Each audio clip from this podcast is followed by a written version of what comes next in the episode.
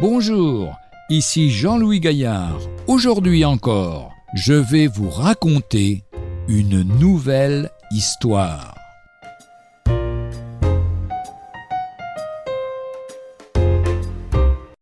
Entre pour les deux. Tous les samedis soirs, le père Mathieu promettait à sa chère Marguerite, sa femme, de l'accompagner le lendemain au culte dans l'église évangélique de son village. Mais le dimanche matin, il avait toujours une excuse. Il disait pour finir Va seul, mais tu prieras pour les deux. Une nuit, Mathieu fit un rêve.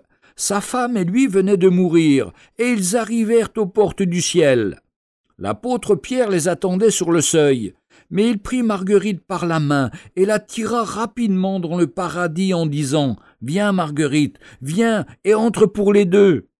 Épouvanté, Mathieu se réveilla, et, depuis ce rêve, Marguerite ne va plus seule à l'église évangélique. Son mari Mathieu l'accompagne toujours.